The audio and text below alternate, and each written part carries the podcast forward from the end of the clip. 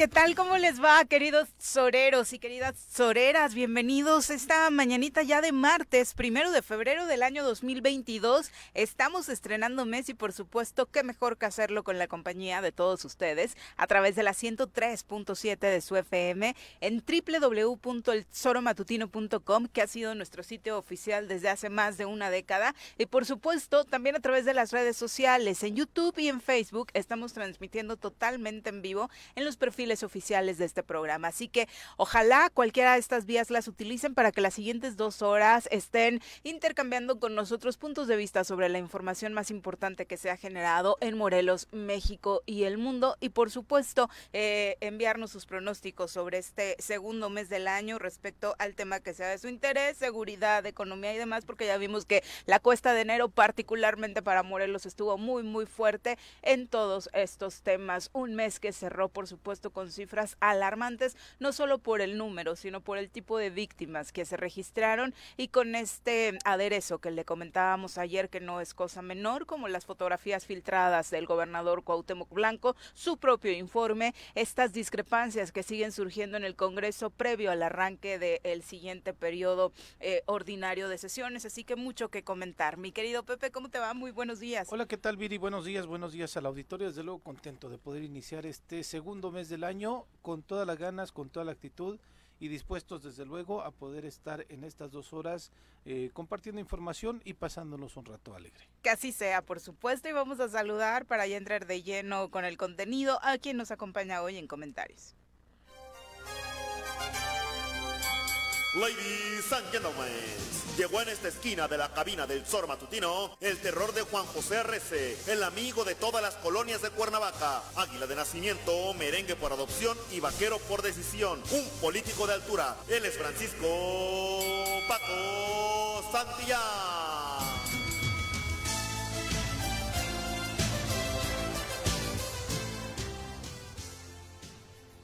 Mi querido Paco, ¿cómo te va? Muy buenos días. Hola Viri, Pepe. ¿Qué onda, todos, Paco? Buen día a todos los que nos escuchan. Muy buenos días, por supuesto, muy contentos de tenerte en cabina para platicar y, y obviamente como eh, el fin de semana, bueno, el viernes para ser exacto, se dio todo el análisis sobre el informe del gobernador, sí comentarles para quienes no siguen a Paco Santillán en redes sociales, me parece que hizo el análisis más profundo, puntual y conciso de lo dicho por el gobernador en este informe. Me, Lo- me lo subí- encantó tu análisis. Subí su glosa. Este, no soy diputado, no me correspondía, Pero, pero, qué buen trabajo, ¿eh? es que hágase cuenta que pues, es, es- es muy puntual lo que dijo. Lo analizamos y. ¿Cómo y- cuánto te llevó a hacer el análisis? Supongo que un buen rato, ¿no? Mm, mm, 30 segundos, este, Ah. es increíble, ¿no? Este, mira, aquí nos tomamos a broma las cosas, eh, uno Era, era una plana con la letra de un niño de primaria Sí. que decía no les voy a No, fallar. un niño de primaria tiene mejor ortografía. Sí, claro. sí, sí, por No, supuesto, Viri. En primero de primaria ya tienen ortografía decente, Mm. ¿no? Sí, sí. bueno. Este, mm, cárcel a Graco, no les voy a fallar, pero mira, parece mentira que, que podamos burlarnos, podamos echar relajo con ese tema, pero pues, ¿qué informó? O sea, ¿qué hizo el viernes? Ujú. rodearse de una clase política banal, superflua, de quienes estuve viendo fotos de todo tipo, desde los diputados este, eh, sin contenidos, eh, el gabinete, personas que, que no han hecho o no han aportado nada. Aunque al- de al- entrada en el caso de los diputados yo creo que bueno parte de este mensaje de vamos a trabajar juntos pues asistir y, y acompañar al gobernador para que luego no les eche la culpa de que por su culpa las cosas no avanzan pues es, es una buena señal, ¿no? ¿Qué Pero- diputados asistieron? eh, pues yo vi ahí Yo vi a Agustín Alonso, sí. a Luz Dari, Agustín ¿Agustín Andrea. Alonso fue? Sí, Sí, sí, estuvo Sí, Andrea. Gordillo. Sí, sí.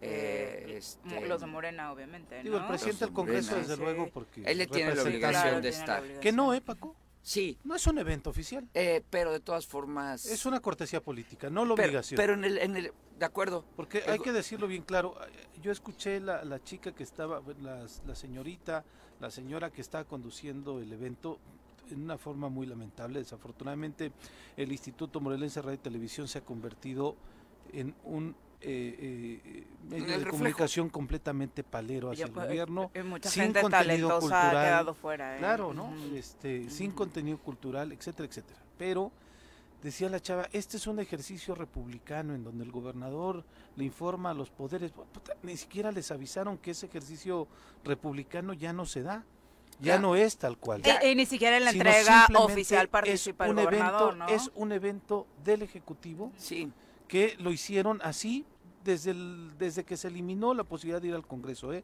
Yo- no es un evento de que ahora Cuauhtémoc Blanco se lo inventó, se lo inventó el gobernador anterior, o sea, Graco, se lo inventaron los demás, porque también eh, como ya no es necesario ir al Congreso, ya no está por ley ir al Congreso y que los, los, los partidos políticos fijen una postura y después le debatan y demás. Ahora lo que se hace es un evento del Ejecutivo donde invita a sus cuates y a quien quiere, sí, claro. porque parece ser que no invitó a todas las instituciones también del Estado, Ah, a pesar de que llamó a la unidad al final, Sí. pero por eso yo decía, fue el presidente no fue de la? Ni, mesa. ni y a todos los no fue. ciudadanos, ¿no? Porque aparte no fue un evento abierto, por supuesto que es un espacio público, pero no con puertas abiertas para cualquier ciudadano morelense que hubiera querido informarse. Obviamente se transmitió a través de plataformas digitales, pero por supuesto que no que no es lo mismo, ¿no? No, pero mira, yo, yo sí en varias ocasiones, incluso, por ejemplo, cuando el gobernador no asistía, y me tocaron dos, ¿eh? no solamente Graco, sino también Marco Adame, por ejemplo, que no asistía a la apertura de un periodo ordinario, Como hoy no va a asistir el gobernador. sí, mira, eso está muy mal.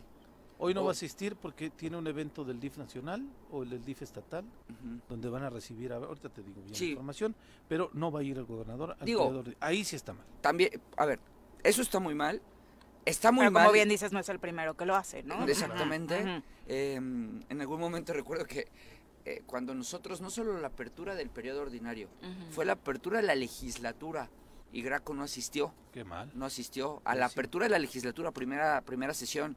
Sí, ¿Fue sí. la que integraste? Ah, exacto, la Ujú. segunda. Y, y fue Matías Quiroz en su representación como secretario de gobierno.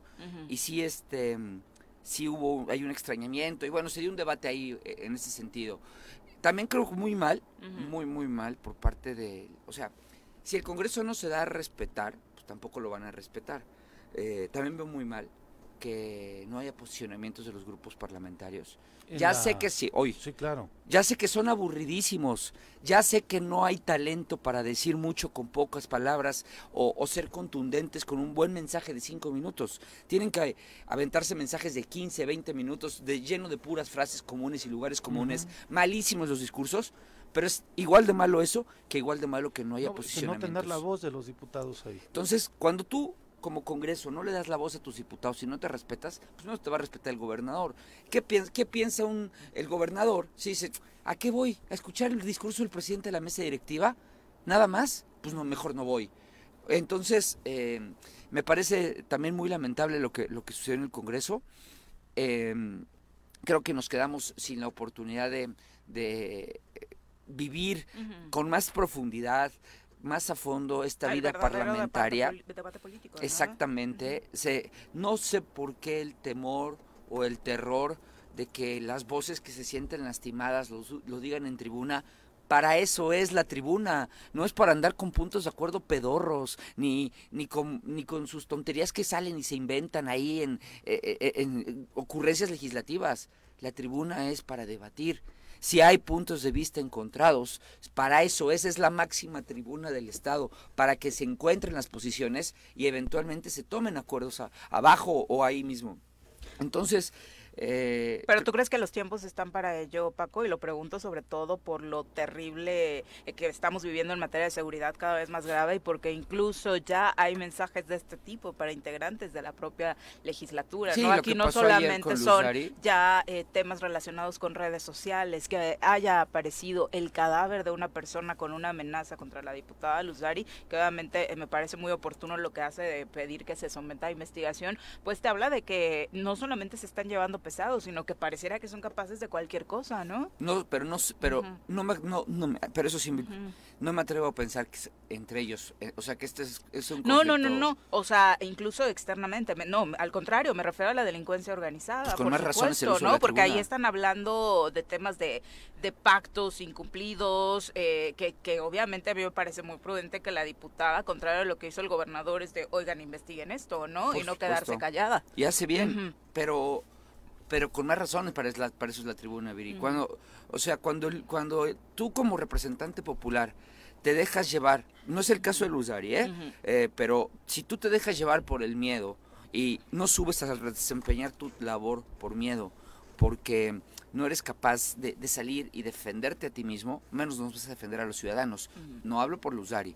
Yo creo que al revés, que sería el momento en el que la tribuna se utilice realmente para lo que es, para que los, los representantes sociales suban eh, eh, elementos de discusión, elementos de queja, elementos de posicionamiento serios, sensatos, francos, contundentes de lo que está sucediendo en el Estado. Y si eventualmente hay debate parlamentario, qué mejor, para eso es. Pero pero bueno, todo esto surgió porque hoy no habrá posicionamientos, me parece lamentable, de ahí que el gobernador pues menos los respete, porque si yo fuera el gobernador, honestamente también diría, ¿ya qué Pero también es más fácil, ¿no? Ir y a echarse un discurso en tu contra, muy cómodo, hay un buen grupo de diputados que obviamente te van a respaldar, incluso si hay alguna eh, eh, palabrita en tu contra al entrar, si hay algún grupo, o sea, la verdad es que es de las ocasiones en las que creo que la figura del propio gobernador yendo del Congreso menos riesgos correría. Sí, pero este gobernador no le ha ido muy mal en el Congreso, ¿eh? No, en ninguna legislatura, porque... Nada más al inicio de esta, ¿no? Quizá eh, el único que Agustín Alonso... En su discurso fue el único que posicionó fuerte, pero realmente no ha habido, yo recuerdo eh, cuando Marco Adam era gobernador, eh, oradores como Matías Quirós, como Víctor Nájera, conteniéndolo él ahí atrás, eran contundentes y frontales con lo que estaba sucediendo. Con Graco recuerdo la apertura del inicio, bueno, eh, le fue muy mal y, nadie se espantaba, la bancada del PRD pues lo defendía, eh, las bancadas de oposición posicionábamos, ¿no? O sea, eran otros momentos en donde no estabas cuidando tu fachada política o tu, o tu superficialidad política, em, pero pues también sí lo entiendo, me refiero a la forma, no al fondo, Viri. Aquí voy a escuchar hablar al presidente de la mesa, no va a haber ni discusión ni, posicionamientos de los grupos, no va a haber eh, eh, todo esto que tendría que darse eventualmente en, en una apertura de un periodo ordinario. Y pues bueno, pues entonces hasta hasta llego a entender al cuate que cobra el gobernador que pues mejor se vaya a hacer otras cosas porque pues sí no no no hay mucho sentido. cualquier cosa para él siempre resulta más. Se va a ir al encuentro con los sistemas DIF municipales. Uh, va a ver a las primeras damas del Estado. Sí, acompañando a su señora esposa, desde luego. El mensaje también, ¿no? Es más importante eso que ir al Congreso. Pero vuelvo a lo mismo.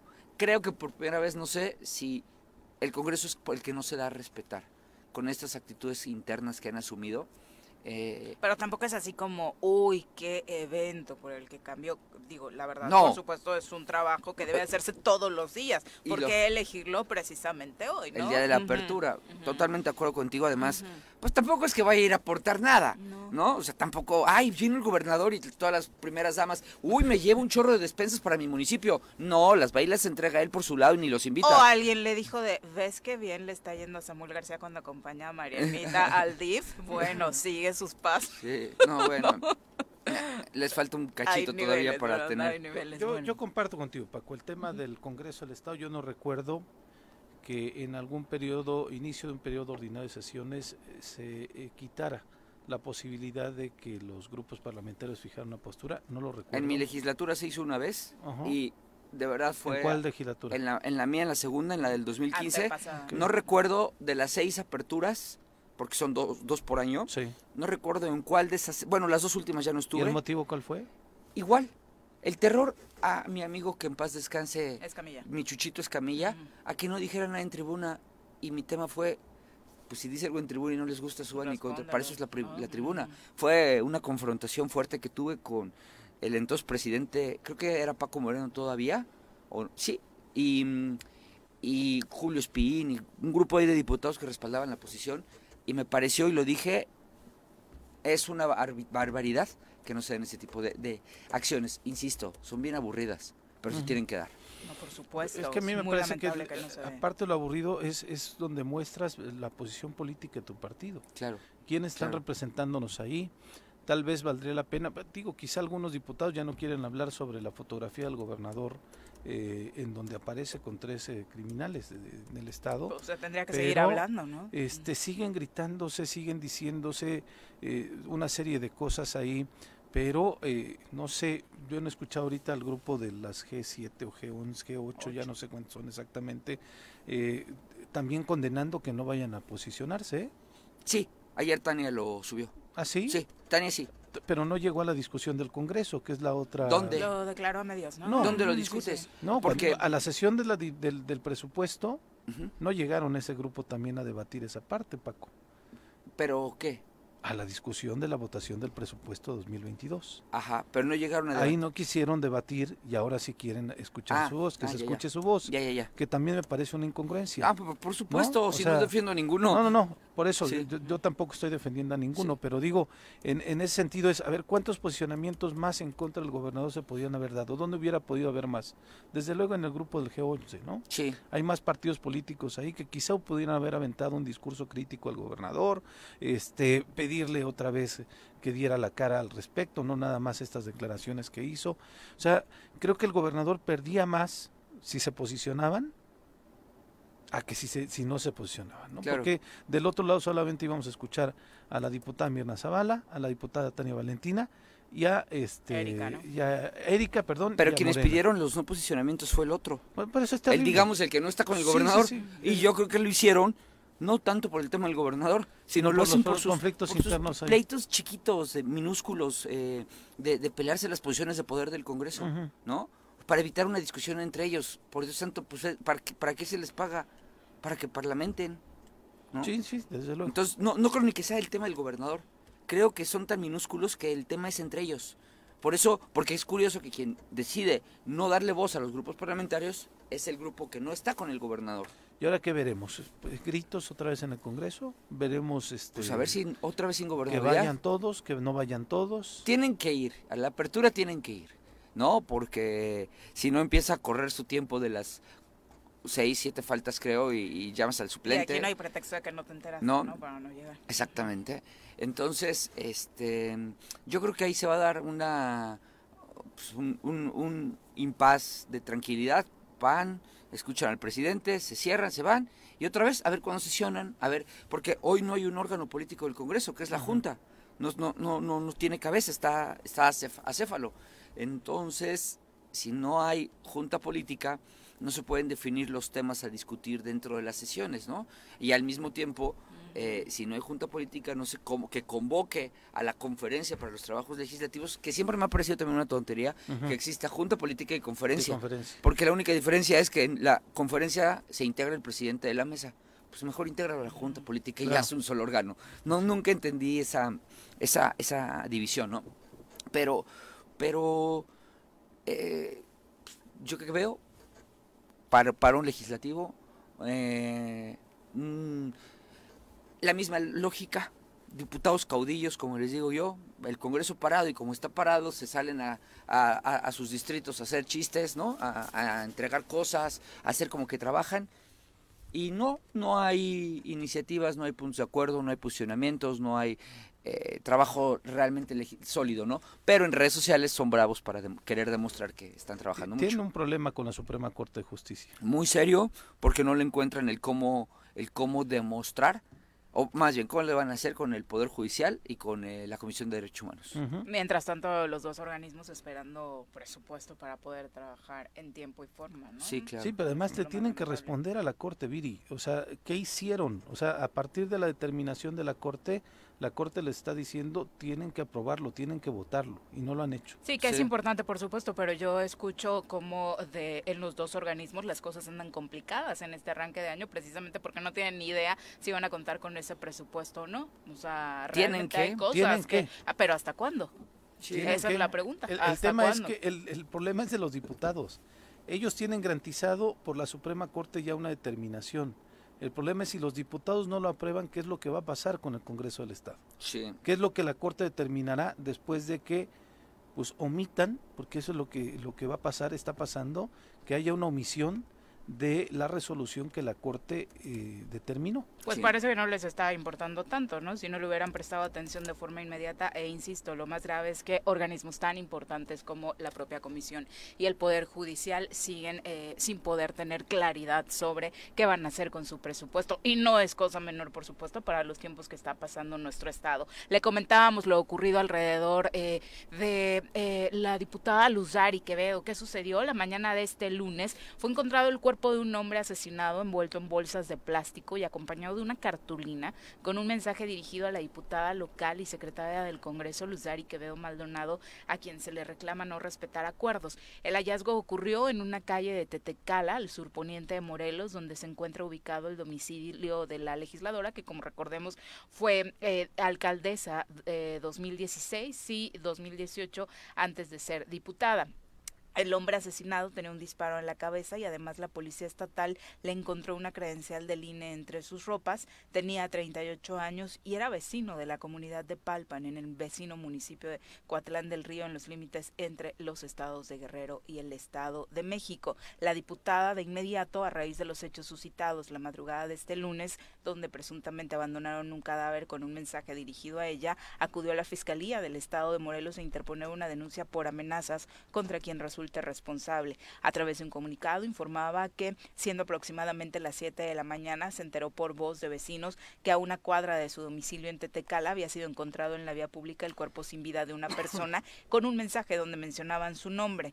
Primero, dijo la diputada, lamento mucho el asesinato de esta persona que se suma a los muchos casos que se han perpetrado en Morelos en medio de un clima de impunidad e inseguridad que todas y todos a diario enfrentamos. Por eso se eh, fue a las instalaciones de la Fiscalía General del Estado de Morelos a presentar esta denuncia por el delito de amenazas y lo que resulte contra quien o quienes resulten responsables. Hizo un llamado a las autoridades y por supuesto al finalizar el comunicado señala que en este caso se pretende denostar, manchar la imagen y el trabajo que está realizando desde hace un buen rato. Digo, no, es relevante quizá, pero Palpa no está en Coatlán, está en, en Mecatlán. En Mecatlán. En Mecatlán, sí, sí, sí. Pues digo, para corregir ahí la nota que, que daba, el dato. A mí lo que me, me, me, me bueno, Ah, sí, sí, lo voy a comentar.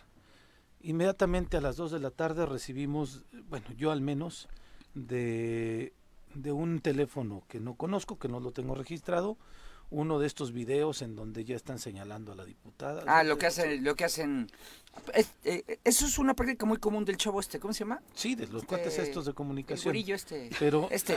el tema es que lo, lo, vienen haciendo desde la semana antepasada, desde la pasada, y ahora ya directamente diciendo que es eh, la diputada, ya le están cobrando los favores, bla, bla, bla.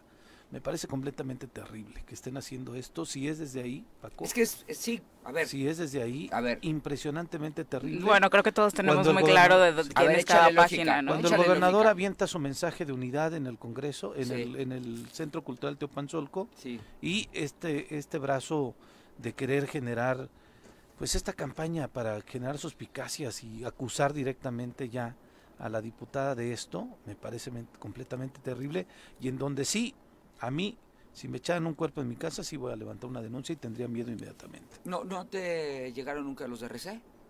Los de... Los Prácticamente eran los mismos Ah, no, también. Sí, o sea, a ver, ¿quién tiene dinero para comprar celulares? Chips. Chips. Eh, armarte el mensaje, el video, y luego pagar los SMS a, un a un chorro. A mí también me llegó y aparte para quienes saben de estos temas, pues con el mismo estilo de esos videos. Sí, porque, ah, porque además cómprate la base de datos de Telcel, eh, de, de, números de Morelos. O sea, no es nada más, o sea, ¿quién, vuelvo a lo mismo, quién tiene la capacidad económica para hacer eso? Y el interés político. Entonces ya es muy burdo, ya es, ya es este, yo, yo no sé si, si la, ciudadanía se dará cuenta que eh, cómo viene este tema, porque, a ver, Luz Dari es una cadena ya muy avanzada de eslabones en el que pues por ahí Juanji y yo fuimos de los primeros, ¿eh? Yo antes que Juanji, porque él todavía estuvo ahí este, cargando pantalón, cargándole portafolios a, cierto paisano suyo. Pero es una cadena muy larga de, historias de denostación, de denigración a través de redes sociales, del uso de recursos públicos para denostar la imagen de quienes no solo no pensamos como Cuauhtémoc Blanco, sino de quienes desde el día uno hemos dicho va a ser un desastre, nos va a llevar diría que él, al despeñadero. Eh, va a ser un fracaso como alcalde, lo dije en su momento, va a ser un fracaso como gobernador, lo dije en su momento, y hoy está pasando. Pero bueno, Luzari ya va como 25 o 50 cadenas eslabones adelante. Entonces, esto ya, ojalá la ciudadanía se dé cuenta que yo creo que, quien tiene la posibilidad, qué coincidencia que de un número que ni conozco me lleguen mensajes contra un político o una política del Estado. Que, cambian de número cada semana. Así porque lo están haciendo ya cada semana. ¿Quién, ¿Quién tiene la capacidad económica de hacer eso? pues ya se, que se responda a quienes nos escuchan. ¿Quién tiene el interés político? Que nos responda a quienes nos escuchan.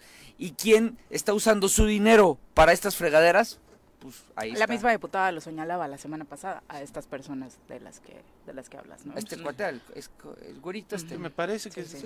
sí. Pero, pero, pero es que, a ver, bienvenidos. Es que, es que a mí me da risa porque me da orgullo porque fui de los primeros, los primeros videos. Yo les enseñé a hacer videos, a mandar mensajes, a viralizar notas con mi foto con billetes, a, a, que viralizaran un tema de un supuesto plagio de no sé qué madres. O sea, todo esto ya es una larga historia. Que, no les ha funcionado, Paco. ¿Eh? Que no les ha funcionado no les ha funcionado, pero... Digo, te bueno, de pronto en el ánimo. Bueno, lo llevaron a la gubernatura. Yo creo que sí les ha funcionado, ¿no? Porque esto empezó desde la alcaldía. No, bueno, es que yo creo, lo que, dices es que no les funciona. No les ha funcionado. Porque... A quienes más atacan, igual también siguen ganando elecciones. Siguen ganando elecciones. Sí, porque igual ganaron elecciones, Viri, no por estos mensajes. Ganaron elecciones por la candidatura de Galloso, ganaron elecciones porque la gente estaba inconforme con... Sí, porque Andrés Manuel acompañó en la... Por eso y ganaron porque crearon una imagen de víctima. Sí, sí, sí, claro, y lo hicieron bien. En esa parte lo hicieron bien.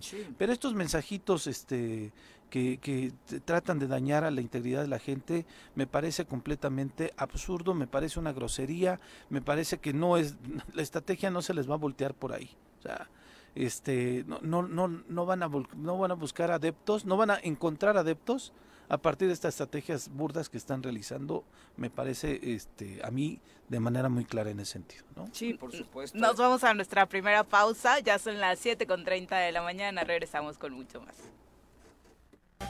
7 con 34 de la mañana, gracias por continuar con nosotros y un abrazo a todos los que nos escriben a través de eh, YouTube y de Facebook, donde particularmente tenemos abierta esta posibilidad para que eh, nos envíen sus comentarios y por supuesto a través de nuestro número en cabina, triple siete tres once sesenta cincuenta. Así que gracias a todos los que se están comunicando. En un momentito más damos lectura a sus comentarios. Hoy le decíamos el Congreso del Estado de Morelos será protagonista de la agenda política por la reanudación precisamente eh, de los trabajos. Este mes de febrero es importante por ello. Y a propósito de este tema, nos acompaña a través de la línea telefónica la diputada Tania Valentina del Partido del Trabajo, a quien recibimos con muchísimo gusto en este espacio. Diputada, ¿cómo te va? Muy buenos días. Hola, mi estimada Viri, muy buenos días a Pepe, a Paco, muy buenos días a todos y me da mucho gusto que me permitan este espacio. ¿Ya lista para la reanudación de los trabajos en el Congreso, diputada? Sí, bueno, eh, la verdad, eh, un poco, ¿cómo les puedo decir? Em, en todo el tiempo que he podido estar en esa experiencia legislativa, la situación que vive el Congreso el día de hoy jamás eh, la había sentido tan, eh, ¿cómo te decir? Tan cooptada, ¿no? Que el Congreso cooptado por un grupo. Y lo más lamentable es lo que va a pasar el día de hoy. Hoy, como ustedes saben, hoy se abre en un periodo. Y la ley orgánica y el reglamento del Congreso del Estado establece que tenemos que participar un diputado o diputada de algún grupo parlamentario o de alguna fracción parlamentaria. ¿Qué quiere decir esto? Que las diferentes fuerzas políticas representadas en un Congreso tienen que posesionar lo cómo ven las cosas, la, el mensaje político, eh, también el legislativo, que es lo que vas a trabajar en este periodo, que es el compromiso que tienes con la sociedad. Y también pues el tema es el fondo de lo político. Y algo que pide en este Congreso, este que tiene mayoría en la conferencia, en la Junta, eh, pide el G11, o sea, dirigido por el PRI y por el PAN, que no participe ningún grupo parlamentario, ninguna fracción parlamentaria. O sea, esta sesión solamente va a participar el presidente del Congreso. Tania, eh, me llama la atención que dices que ni siquiera habías visto un Congreso tan cooptado, ni siquiera en la legislatura anterior. No, bueno, en la legislatura anterior yo pude decir lo que yo quería en la tribuna. Tanto que pudimos un legislador acusado de violación pasar y decirle que se retirara. En un periodo nos, nos evitaron, a pesar que el presidente era del Ejecutivo, Alfonso de Jesús, y luego Galindo, ese ya era tapete, jamás nos pudieron hablar en ninguna sesión. Y esta ocasión, siendo una sesión solemne, por decreto, marcada por la ley orgánica del Congreso, el reglamento, nos prohíben hablar a todos los representantes de las fracciones y los grupos. Solamente puede hablar el presidente del Congreso, como si él fuera la voz de todos. Leo, no es así. Paco, Paco nos hacía mención que en su legislatura, pero ella lo dirá, en su legislatura también sucedió algo similar. Una vez sí. Y eh, estoy, tengo aquí, eh, porque justamente estaba buscando qué es lo que pasaba. Le preguntaba yo a Paco si estaba determinado o no.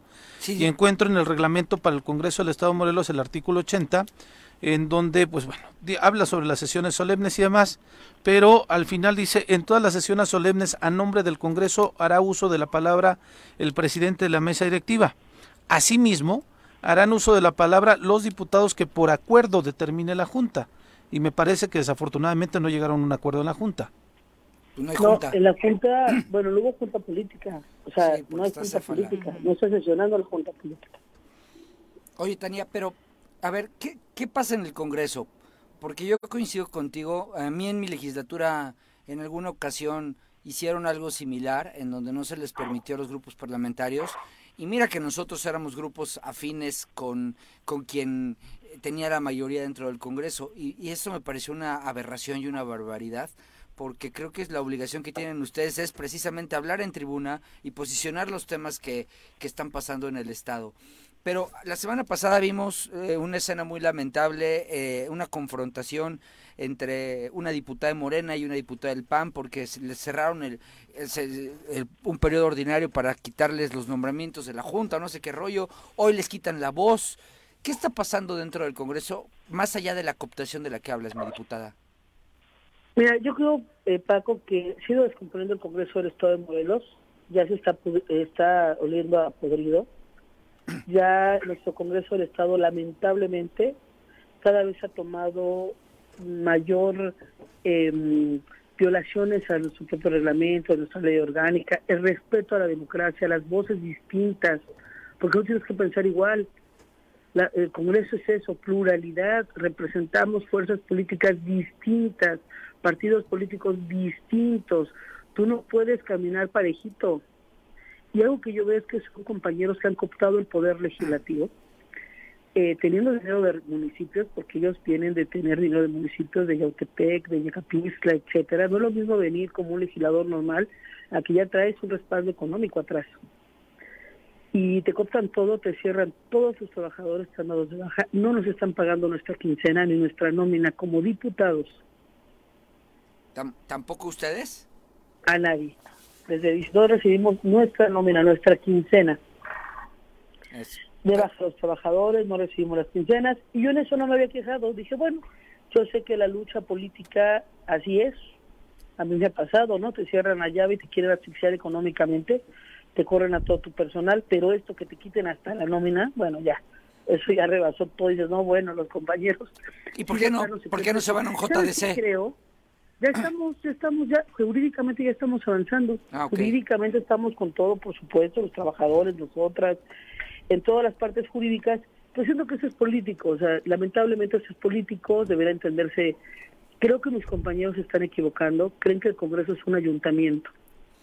Ese es el problema. A mí me pasó igual cuando... Como, dice, como, dicen los regidores, ¿no? No vas a jalar conmigo, te quito personal, no te pago un centavo y haz lo que quieras.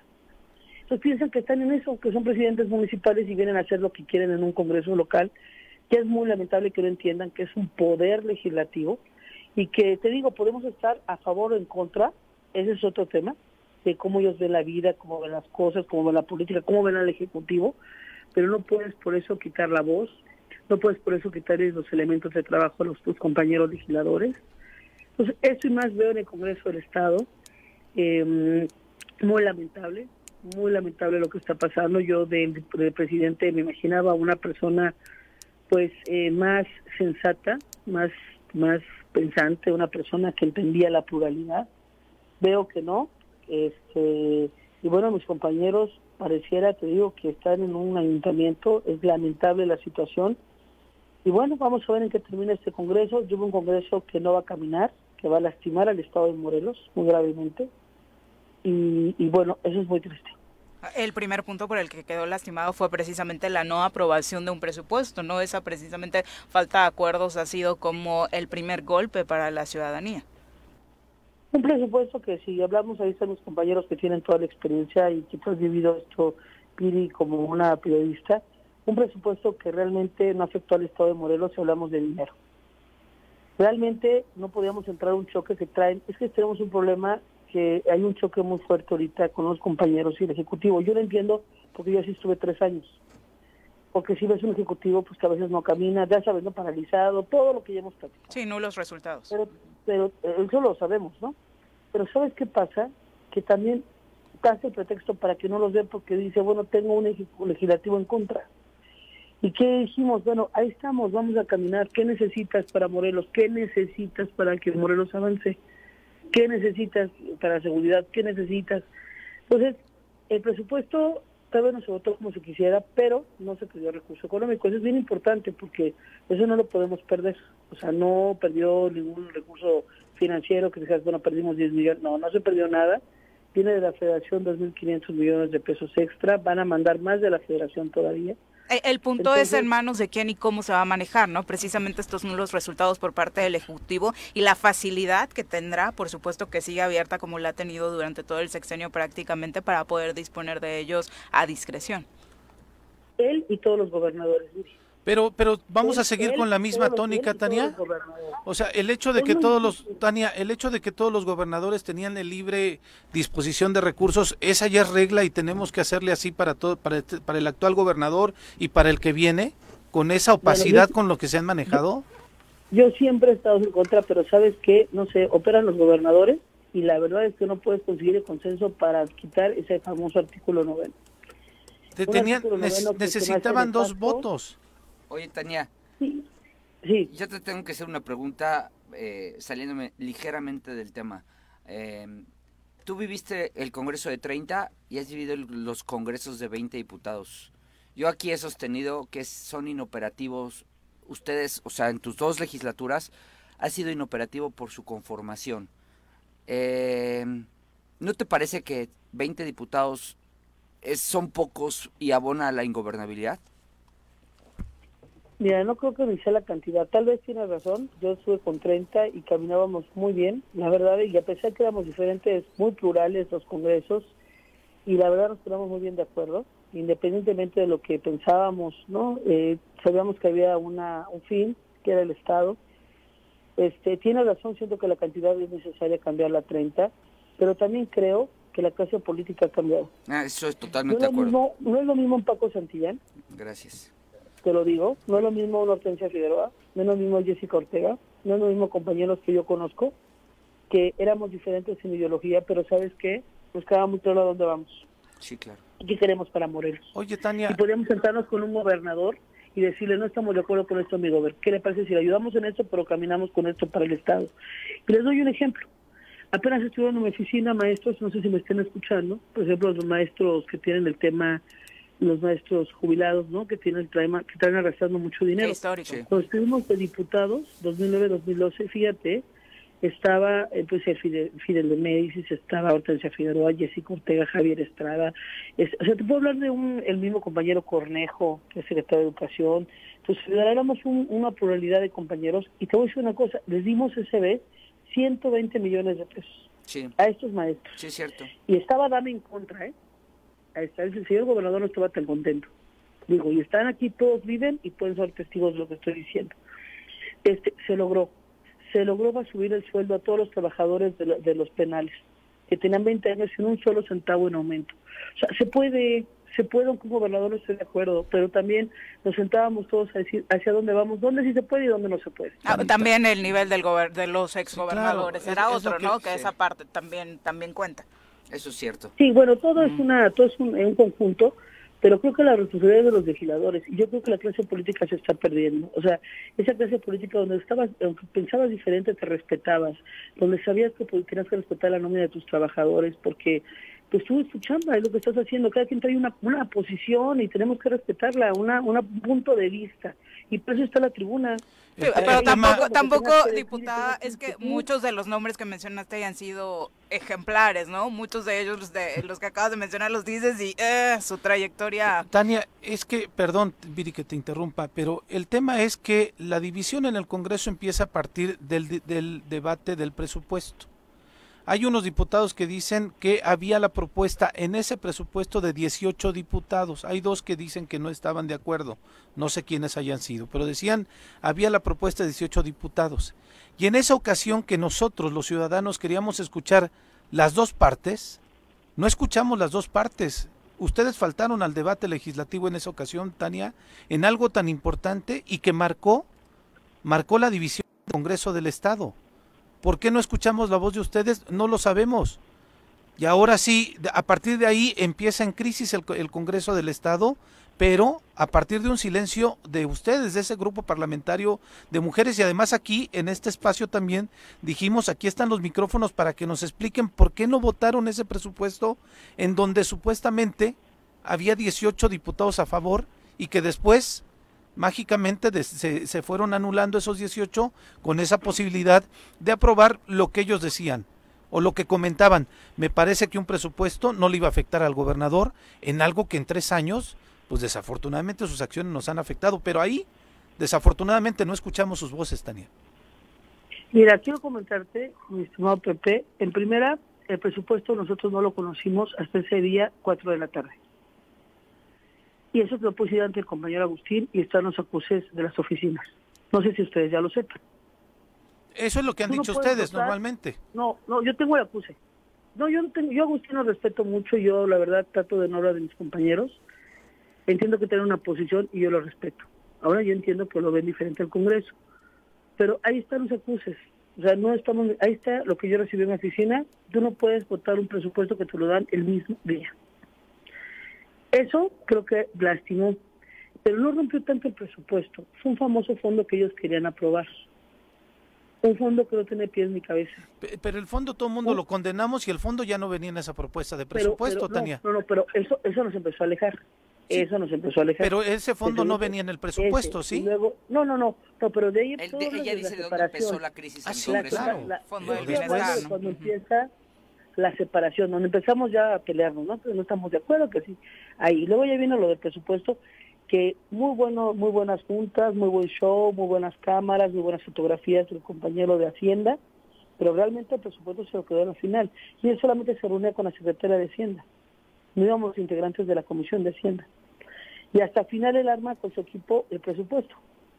Y nos entregan el mismo día, cosas que eso no se puede, no se puede permitir. El Congreso los llenan de camiones, de gente bien agresiva. Yo, yo he estado en un Congreso donde yo he discutido con legisladores, de tú a tú. He podido decir un gobernador de frente lo que siento y lo que pienso, pero nunca he recibido en un Congreso gente tan agresiva. Yo no voy, yo no tengo por qué, la verdad, eh, estar dispuesta a unas agresiones. Eran camiones, había gasolina adentro, tuvo que llegar seguridad pública. O sea, eso no se, eso no se, eso no estamos con, con multadores, pues no estamos con, ¿con quién estamos tratando, compañeros? Discúlpenme, no, no soy cobarde, pero ¿con quién estamos tratando? ¿Qué tipo de congreso es ya? Pero no lo dijeron en su momento, Tania, y dejaron Claro un que vacío sí, completamente. Hice un, boletín, hice un video, hice un boletín, por supuesto. Yo estaba, yo decía, no voy a a un congreso donde está este tema. Y denunciaron, ¿cómo va a diputada, porque obviamente son temas Sí, es un graves. tema completamente Sí, grave. Sí, se renunció ante la fiscalía, por supuesto. Se denunció ante la fiscalía lo que estábamos viendo, se denunció eh, todo lo que vimos, habían las tortas, los bonds, los lunch, este, videos Bueno, donde está la hay gente que comiendo denunciar al gober también porque hubo Boeing y tortas la este fin. Sí, y no, pero la gente que entró no era gente del gobernador, fue gente que de los Ah. compañeros, porque los que tienen acceso, y lo sabe mi compañero diputado Santillán, es el presidente del Congreso, quien domina la seguridad del Congreso y obedece solamente es al presidente. Oye, Tania, Si tú quieres pasar gente, te dicen, el presidente no autorizó y no pasas. ¿eh? Ahora, diputada, hecho, había, había diputados de este grupo del G11, perdón, Paco, que también estaban en contra del fondo, ¿eh? El propio Agustín mencionó que estaba en contra del fondo, Sí, el sí, propio Julio César fondo. Solís dijo pero que estaba en contra del fondo, lo dicen en pero estaban en por co- abajo, están no, lo, no lo metieron, Paco, ¿eh? en el dictamen no, lo metieron. estuvo en contra. Sí, sí. Muchos de ellos también, de eso nos empezó a separar. Agustín dijo, yo no estoy de acuerdo. José Luis este, Solís de Meche tampoco. Que había que otros, pues eran varios, o sea. Y después no era tan malo, pero sí fue algo que nos sacó de onda porque no sabíamos bien cómo manejarlo, de qué se trataba bien. Y era una buena idea al final. Nada más que teníamos que afinarla y no era muy rápido para hacerlo. O sea, afinarlo muy bien para que no hubiera ningún tipo de dudas lo que quien lo presentó, la verdad, cuando lo lees bien, no trae malas intenciones, pero sí en un congreso que vamos llegando, No, pues estamos que de, no nos conocemos y que tenemos una onda así bien, bien, pues sí, fue bien difícil, ¿no? de ese fondo estamos en contra todos, me parece, Tania, por la falta de claridad, la falta Pero- de, de, de- de- Pero acuérdate que de fue rumbo de los que se primeros tenía. temas. eh, lo que Tania dice, y sí le, le- le entiendo así, no es que llegó a ser el fondo un, un debate dentro del presupuesto. Cuando llegó el tema, la discusión presupuestal, el fondo ya no estaba en la mesa. Sí, claro. Lo que empezó fue cuando se propuso, cuando lo propone el diputado este ocurrente, eh, ahí empiezan las, las discusiones. Pero una semana, dos semanas antes de que se votara el presupuesto, el siempre fondo ya estuvo- estaba, ya siem- estaba muerto, Paco. Siempre estuvo el run run El- de el- que lo iban a aprobar. Pero ¿eh? el fondo ya estaba muerto. No, no es cierto. Siempre hubo el run fondo ya run, estaba muerto. Siempre hubo run run de Con que lo esta a posición meter. de los diputados de Tania, de Morena, de este Julio César Solís y demás, el fondo ya estaba muerto. Completamente. Pues yo vi en muchas No, notas. pues que lo Diputada, diputada, No, no es obviamente esta charla para nada debe motivar a quien nos está escuchando como ciudadanos en torno a las expectativas que se tienen de un poder legislativo que inició con muy buenos bríos, que parecía que la historia iba a cambiar y que iba a traer temas positivos para Morelos, sobre todo en este contrapeso que tanto se necesitaba eh, con el Ejecutivo y desafortunadamente pues, todo lo que nos estás diciendo pinta para que no sea así por muchos llamados a diálogo que hayan surgido eh, en teoría eh, en muchos con muchos de ustedes. Bueno, yo no pierdo la fe, la verdad yo no pierdo la fe de que podamos eh, los grupos sentarnos. Yo creo que eh, tiene que ser así. O sea, yo la verdad no pierdo la fe que eh, pueda, pueda sentar, podamos sentarnos todos los compañeros, independ- independientemente de lo que pensemos o no. Pero hay temas que podemos ir en conjunto. O sea, habrá temas que nos dividen, pero hay temas que nos unen, ¿no? O sea, tenemos que, elegir- tenemos que dar ya magistrados al tribunal, tenemos que dar Instituto de la Mujer, hay mucho que se tiene que nombrar para dar estabilidad al Estado, pues sentémonos para ver cómo lo votamos, o sea, todo se puede caminar, o sea, tenemos que sacar resultados, habrá temas donde hay que concetarlos, que les hace, no lo queremos desaparecer, unos decimos que no, otros dicen que sí, bueno, conchetemos esas, pero saquemos otros temas que están pendientes en el tintero, o sea, creo que hay temas donde podemos caminar juntos y hay temas donde no vamos a poder transitar, bueno, pero hay temas donde sí podemos, iniciativas, exhortos, puntos de acuerdo que son para el bien de la sociedad, pues caminemos por ahí. De manera Este- personal, ¿cuál sería tu llamado para este grupo eh, que, según señalas, eh, no pretende que el Congreso avance? Mira, por ejemplo, tenemos tiempo de votar en otro el presupuesto, el que no se puede votar en diciembre. Ujú. Sentémonos y votémoslo tal vez como ellos lo traían sin ningún problema, pero con un diálogo con respeto y diferente. O sea, hay mucho que se puede hacer, pero que al mínimo nos paguen a sus sueldos, que empecemos a respetarnos, que empecemos a ver la política distinta, con Oye, respeto, oye, Tania. igual, igual. Ellos traen la chequera y se sienten los superpowers, no se trata de eso, si la política no es solo dinero, la política es la capacidad de diálogo y de consenso. O- Ojalá Oye, hay, fuera. hay un- una pregunta rapidísimo. Ujú. Eh, a ver, Tania, ¿está dividiendo el Congreso la posición personal y estos carácter, este carácter de ciertos diputados o la mano del gobernador? Mira, yo creo que no es tanto eso, yo creo que sabes qué pasa, que yo entiendo que mis compañeros, no, no, no, es que, ¿cómo lo puedo explicar? Que te veas, no, yo no quiero herir a nadie, la verdad te lo digo Santillán, porque Sí. yo ya aprendí que en eso te sigues encontrando y somos compañeros, Sí. y aquí nos vamos a ver, Sí. pues yo no quiero lastimar absolutamente a nadie por un pequeño momento que está viviendo el Congreso. Mira, yo respeto mucho a mis compañeros, pero sí creo que está la lucha del 2024. Ok, O sea, la lucha ya está dada, ok. y mencionado por ellos, ¿eh? PRI, o sea, muy claro del PRI del PAN. Nosotros vamos con todo para el 24. Y si hay que chingarnos al gobernador, lo vamos a hacer. El único tema es que yo soy, yo soy PT Morena. PT, disculpen los, los que me están escuchando, ¿eh? Con esas palabras lo han dicho, así textual. Sí. PT, yo soy PT Morena. En este nuevo, en este nuevo caminar, lo que nos piden es que por favor ayudemos al Ejecutivo a transitar para que pueda dar resultados a Morelos, porque no, no lo hemos podido dejar. Eso dice. Entonces yo lo que hago es transitar con Morena, con PES, con RCP, para que el gobernador transite. Tampoco va a ser eterna este apoyo. Lo estoy haciendo porque están pidiendo que transite, que ayudemos que Morelos camine, que hay tantos problemas con inseguridad que no necesita más guerra Este apoyo Yo se lo has dado los creo- cuatro años, diputada. y por eso yo fui en su posición muy dura. Ahorita yo estoy cediendo, ya lo hice públicamente, lo he comentado, para que caminemos bien en el estado de Morelos, para que se pueda. si en un tiempo yo veo que ni así, así, pues también yo no voy a hacer. Yo digo para lo, yo. ¿En cuánto tiempo, diputada? O sea, ¿cuál sería lo razonable después de cuatro años prácticamente? No, a ver, tres años fue oposición. Tres años fue oposición. En este año decidió, o sea, que no tengo un año, ¿eh? Cuatro meses, pues se llegó al acuerdo cuatro meses de que se le va a permitir al gobernador caminar de la mano para que pueda transitar Morelos, por el bien de Morelos. Cuatro meses.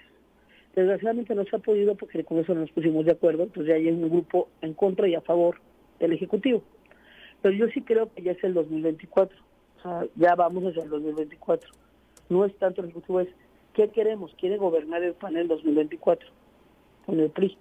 Y destruir y acabar al gobernador, pues es le permite al panel PRI. Dicho en reuniones nuestras, ¿eh?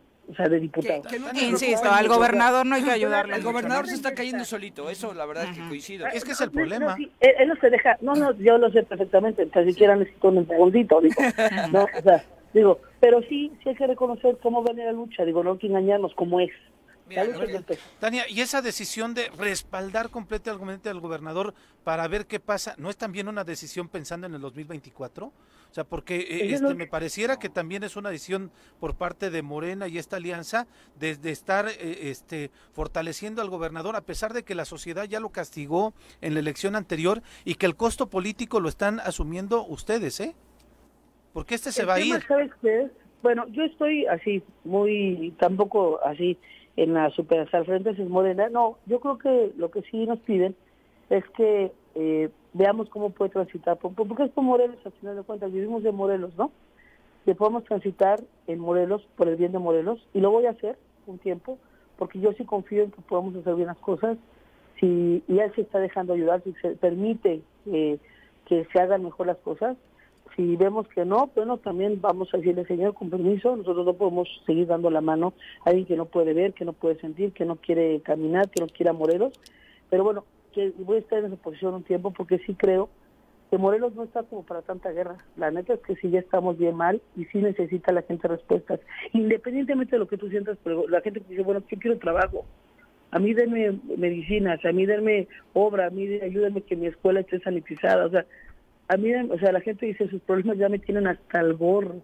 Sí, pero hay problemas que repercuten, diputada, como la fotografía del gobernador con eh, estos personajes de la delincuencia organizada, que son respuestas que también pide la ciudadanía y que no hemos tenido una postura eh, más contundente desde el legislativo, particularmente desde este grupo donde estás.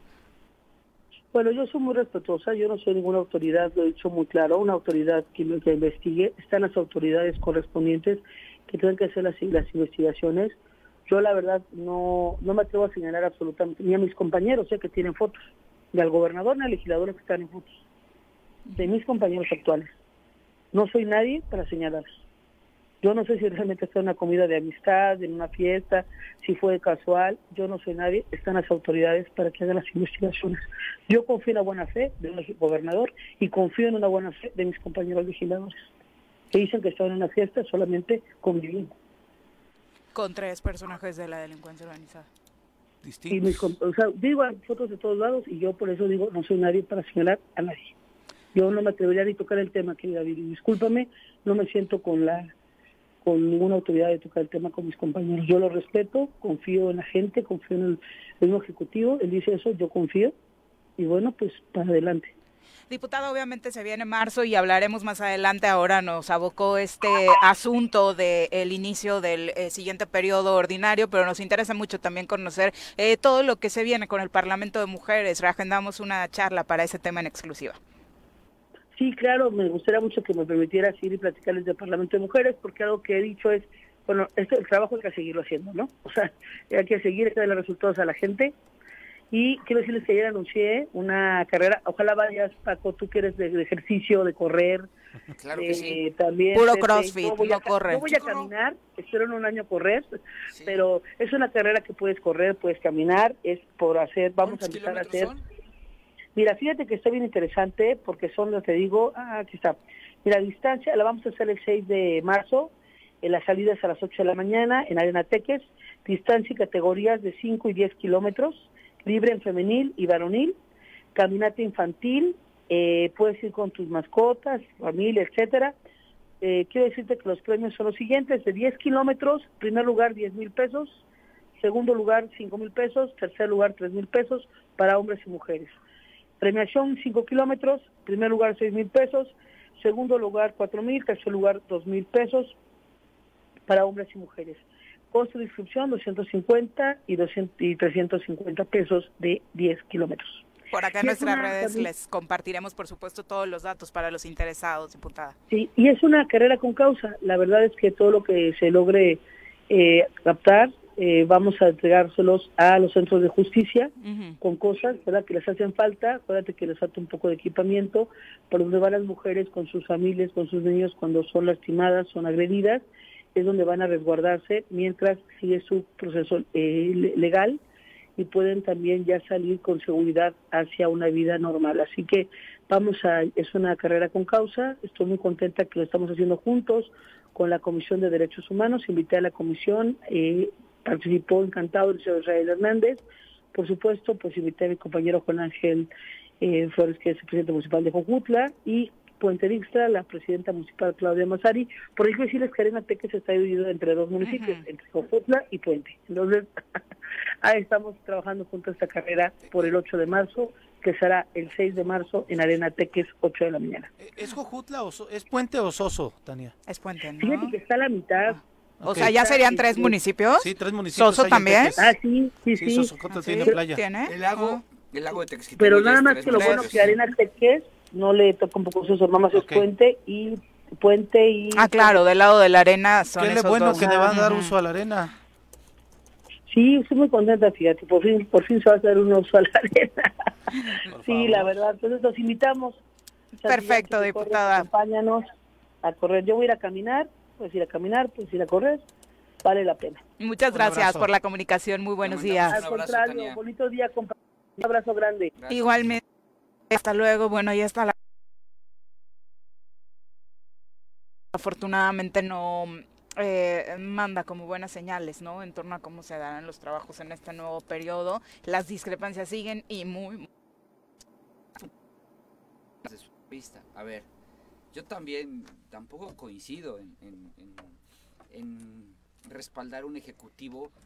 O sea, cuando, cuando hablábamos de, de había que respaldar a Graco, había que respaldar a Dame, o había que respaldar a Sergio desde el Congreso, hablabas de gobernadores que cuando menos los veías ahí, trabajando, activos, en la, en la- en- en- con la preocupación, ¿no? Yo los conocí a los tres en su etapa de, de gobernadores y los veía realmente con esa, ese ímpetu de, de poner orden. Concentrados Estado, en su concentrados. encomienda, ¿no? Ujú. Ayudar a este es imposible. Ujú. Y yo coincido con todos los que puedan pensar que, que es- tú lo dijiste bien, Pepe, el costo político de Cuauhtémoc lo, está, lo, lo pueden eventualmente llegar a absorber ellos. Claro. Eso yo lo entiendo. Pero de la entrevista de lo que está pasando al interior del Congreso, hay muchos temas muy interesantes eh, que, que en los que le concedo puntos, fíjate. Eh, sí es difícil. Yo recuerdo también, voy a contar una anécdota, cuando llegué al Congreso, también veníamos con exalcaldes, Tablas, Montes, eh, por mencionar algunos, Anacleto ya lo había sido. Y sí había que, sí, sí tuve que en algún momento, sí hubo muchos roces al decir, a ver, a ver, este es un cuerpo colegiado de 30 personas pares. Aquí no es como el, el, ayuntamiento que tú mandas y se crea como un pequeño feudo de tu municipio y, y es vertical, ¿no? Aquí, es un aquí son pares. Y sí es cierto, y le concedo esa parte, que, que vivir la vida interna que se está viviendo ahorita, en donde que ni siquiera te paguen, sí, sí está lesionando mucho la, la, la, la- el tema interno. Eh, eh, ¿no? Es un ganar-ganar, ¿no? Porque también creo que muchas veces sí hace falta esa visión eh, municipalista en el Congreso para definir presupuestos, por Sí, ejemplo, ¿no? pero O no, sea, pero me refiero a las actitudes. Yo no, no, los temas, a ver, el que haya alcaldes, que bien, qué bueno, y que además que metan la agenda con el municipalista. respaldo, ¿no? Que, hombre, con los que llegaron estos. Qué bueno que sea así. Bienvenidos, más, más alcaldes que, que logren meter esa agenda. No, me refiero a las actitudes. Porque cuando tú... Yo, es que yo sí recuerdo lo que vivió ella, lo que está viviendo ella, yo, yo también lo, lo pasé.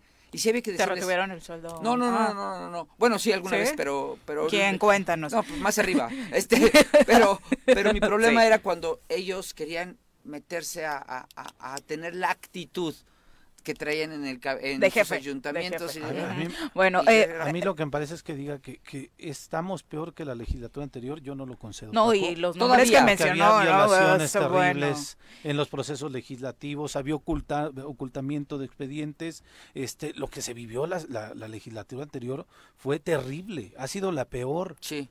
Ahorita hubo un, un receso legislativo que no podemos decir que hubo parálisis y el conflicto está en que algunos se amarran diciendo que de pronto cambiaron la actitud este, diputados que ya estaban a favor de este presupuesto. Ah, ah, Vamos ahora a escuchar también la voz del diputado Agustín Alonso, a quien tenemos en la línea telefónica y saludamos con muchísimo gusto en este espacio. Diputado, ¿cómo te va? Muy buenos días. Hola Viri, muy buenos días. Saludo Pepe, Paco, muy buenos días. Gusto Hola. escucharlos y aquí ya a punto de partir para, para el Congreso y dar arranque al, al segundo periodo. Siempre Eh, muy eh, tenemos como seres humanos esta mala costumbre de pensar que solo porque se llegue una fecha o un nuevo día o salga de nuevo el sol las cosas van a cambiar y desafortunadamente no es así. Hay que poner mucho de nuestra parte para que las cosas, los problemas se resuelvan. Eh, diputado, justo acabamos de eh, charlar con la diputada Tania Valentina y desafortunadamente lo que nos compartía es que todos estos problemas que se vienen acarreando desde el pasado periodo ordinario no han terminado por resolverse y pintaría para que volvamos eh, a vivir momentos eh, de parálisis legislativa en el sentido de eh, esto que nos dejó la no aprobación del presupuesto o muchos asuntos que ni siquiera eh, a los que ni siquiera han llegado a acuerdos. Sí, Viri, fíjate que yo tuve la oportunidad de, escuchar eh, toda la entrevista de, la compañera diputada. Si de cambio considero que a estas alturas a la experiencia parlamentaria que tienen, especialmente ella que ha estado muchas veces ahí, sus razones, sus cuestiones y su su suerte lo ha, lo ha, lo ha decidido que ella esté en el Parlamento, creo que ha tenido varias experiencias, la cual pudiera aportar para bien y para unión o para Claro. desunión. Creo que a estas alturas tenemos que buscar la forma de cómo mediar, cómo conciliar y cómo sacar adelante el tema del Parlamento, porque es un tema que también nos hace política todos los días, donde se puede destruir para bien, fíjate, destruir para bien de unos o construir para bien de todos, ¿no? Eh, el tema de, de- de- del, del ser parlamentario es totalmente distinto y que escuchaba el tema de alcaldías, Ujú. soy orgullosamente exalcalde dos veces, votado ante ante las adversidades, por cierto, ¿no? Y ante la oportunidad de un partido muy fuerte que es Morena, poder vencer esa ad- adversidad. El de un partido muy débil que en ese momento que era el PRD, pues teníamos que fortalecer la persona y el trabajo de cada uno y nos obligó a trabajar y que la gente nos escogiera no por por un partido ni por cuestiones eh, de suerte, por así decirlo. Pero en fin, yo creo que no no se debe quiero quiero defender esa parte eh, hablar mal de lo que no existe no la mentira ha sido una constante y créeme que lo, lo escucho y lo veo y, veo cómo se desenvuelven y sin duda tiene mucha experiencia eh, la compañera eh pero pero yo sí te puedo decir ahorita es aquí nunca se lo he dicho porque creo que es de construir pero no ha sido para bien. Yo le voy a pedir que que rectifique su, su manera de hacer política y que la haga a través y a beneficio del pueblo de Morelos. Porque independientemente de que seas o no exalcalde, eres un diputado que debe estar y debes de ser la voz que defienda la injusticia, que defienda lo que falta, pues, y la necesidad que tienen los morelenses. Hay mucho tema que, que, que decir y que debatir. Pero sí sería bueno puntualizar, eh, diputado, en este punto, porque justo insistía eh, la diputada Tan- Tania Valentín en ello. De pronto, el haber estado durante dos administraciones como el, el, el jefe, eh, la máxima autoridad dentro de un municipio, no los hace a ti particularmente, eh, de manera personal, nos gustaría que nos compartieras, pensar que No. eh, eh, vas a llegar a imponer tu visión al, No, no, al no, Congreso o les está pasando a otros de tus compañeros, porque ella decía, tienen esta nada. visión y también tienen la chequera. pero, eh, pero para nada, o sea, yo no sé, sus, sus mentiras las quieren volver verdades día, cada día, cada día. El tema de, de- de la fractura se da y inicia en el tema cuando democráticamente se empieza, nos empezamos a, a, este, nosotros a, a, a, comisión, a comisionar, a repartir, vamos a por así decirlo, las comisiones, donde En, a, a, título particular y personal, yo fui el, que puse en la mesa cuando, en la primera reunión que me gustaría mucho que no hubiera diputados A, B y C como anteriormente se hacía, porque es una realidad. ¿Y qué me refiero diputados A, B y C? Diputados que ganaban bien, que tenían todos los privilegios, que tenían por encima de todos los demás muchas cosas que los otros no. Y así sucesivamente el, el B y el C, ¿no? Eh, no, eh, aquí creo que los alcaldes no hemos dado muestra ni de autoritarismo, ni de groseros, ni de estar luchando, al contrario, creo que en lo que a mí respecta y en la experiencia que me, dio, que me ha dado la primer, el primer periodo, pues ha sido de mucho trabajo hasta la fecha. Yo quiero decir que, te quiero decir, te quiero comentar que en la Comisión de Hacienda hemos trabajado muchísimo, muchísimo. La compañera ocupa, eh, son tres, tres secretarias y, ella es una de, las secretarias que, que, está conmigo acompañándome.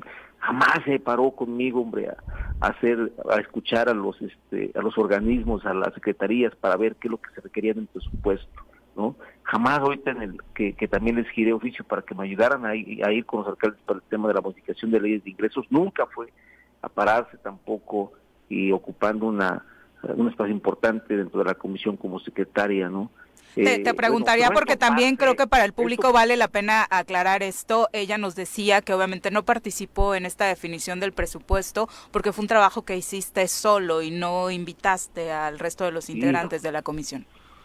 Eso es una es una mentira. Que le llegó a las cuatro. Mucha gente, mm. mucha gente, mucha gente sabe y saben perfectamente los secretarios que se abrió la discusión del presupuesto a, prácticamente al público, ¿no? Los sectores sociales también fueron y los escuchamos. Ahí están también los acuses cuando se les invitaba para ir a escuchar a todas las secretarias. La única secretaría que me faltó escuchar fue la de movilidad.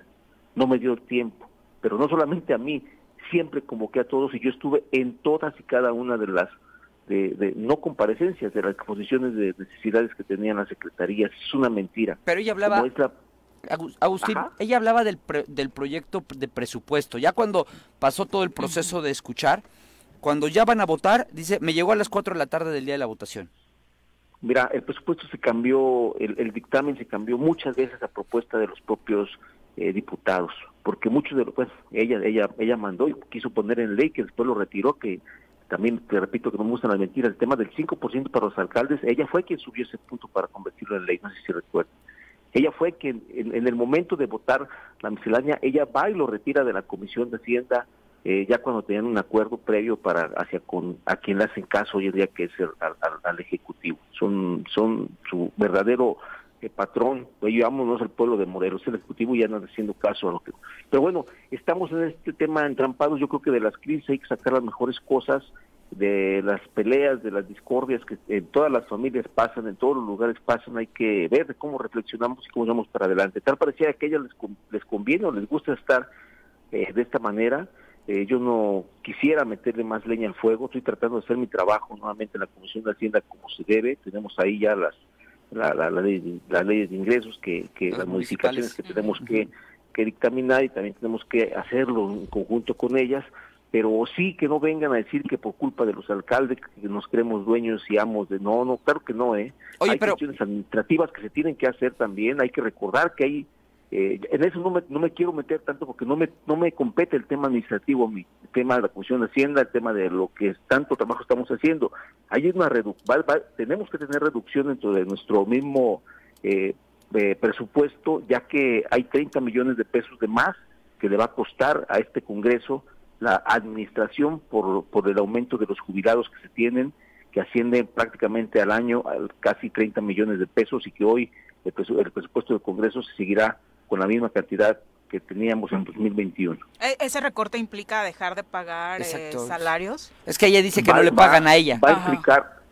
¿Se les debe? No, eso no te lo, no te lo pudiera decir. A, a, mí, a mí en lo particular, este pues me, me llega mi, mi, depósito. No te lo pudiera decir si le pagan o no le pagan a la, a la compañera diputada, estaría yo mintiendo si dice un sí o un no.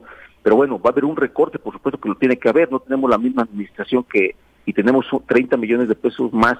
No hablo como Congreso, no como administrador, porque al final de cuentas yo no soy quien administro, eh, no tengo la este la facultad de eso eh, y las decisiones que se toman ahí en, el Congreso deben de ser de 20, yo insisto, y tenemos que ir sobre la unidad, tenemos que ir a construirla, no ir eh, día con día tratando de destruir y tratando de generar discordia. Tal pareciera, insisto, que a las compañeras les, les importa mucho no ir en un acuerdo. Estamos haciendo al interior, creo que un gran esfuerzo para que podamos construir la unidad, por lo menos yo, con mis compañeras y compañeros, he sido muy mediador en el tema. Claro que hay muchas cosas y muchas acciones que no les gustan de un lado y que no les gustan de otro, por supuesto. Claro que vamos a encontrar diferencias, pero dentro de todas las diferencias podemos encontrar muchas coincidencias y que sea por el bien del Estado de Morelos. No quiero decir que hay una parálisis legislativa, eh, que revenimos del, del receso, del, del este, este, iniciando este periodo, eh, sí pudiera hacerlo, si es que nos ponemos de acuerdo, pero yo confío en que en el oficio político, tanto de un lado y del otro, eh, sea para bien en la interlocución y en la comunicación para el Estado de Morelos. Pero no hay que creer mentiras y no, hay que amarrar, no hay que amarrar navajas en este momento. Ojalá eso se terminara porque es lo que menos necesita Morelos, diputado. Eh, una duda, ¿por qué llegan a la determinación de que en este arranque del periodo ordinario no se fijen posturas por parte de los grupos parlamentarios? Bueno, como, como ella, repito, con toda la experiencia que tiene, Paco también ahí está, Paco, ahí tú la tienes.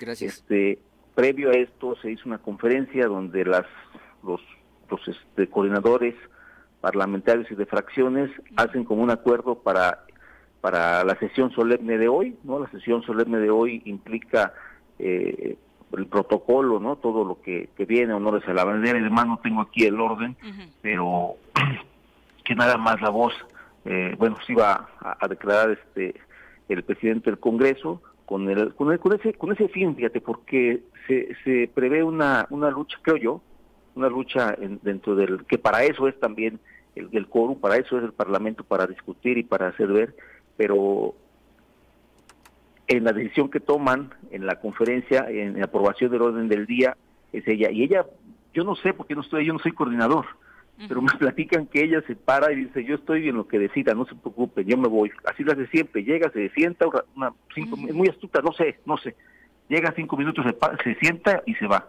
Muchas veces la hace así.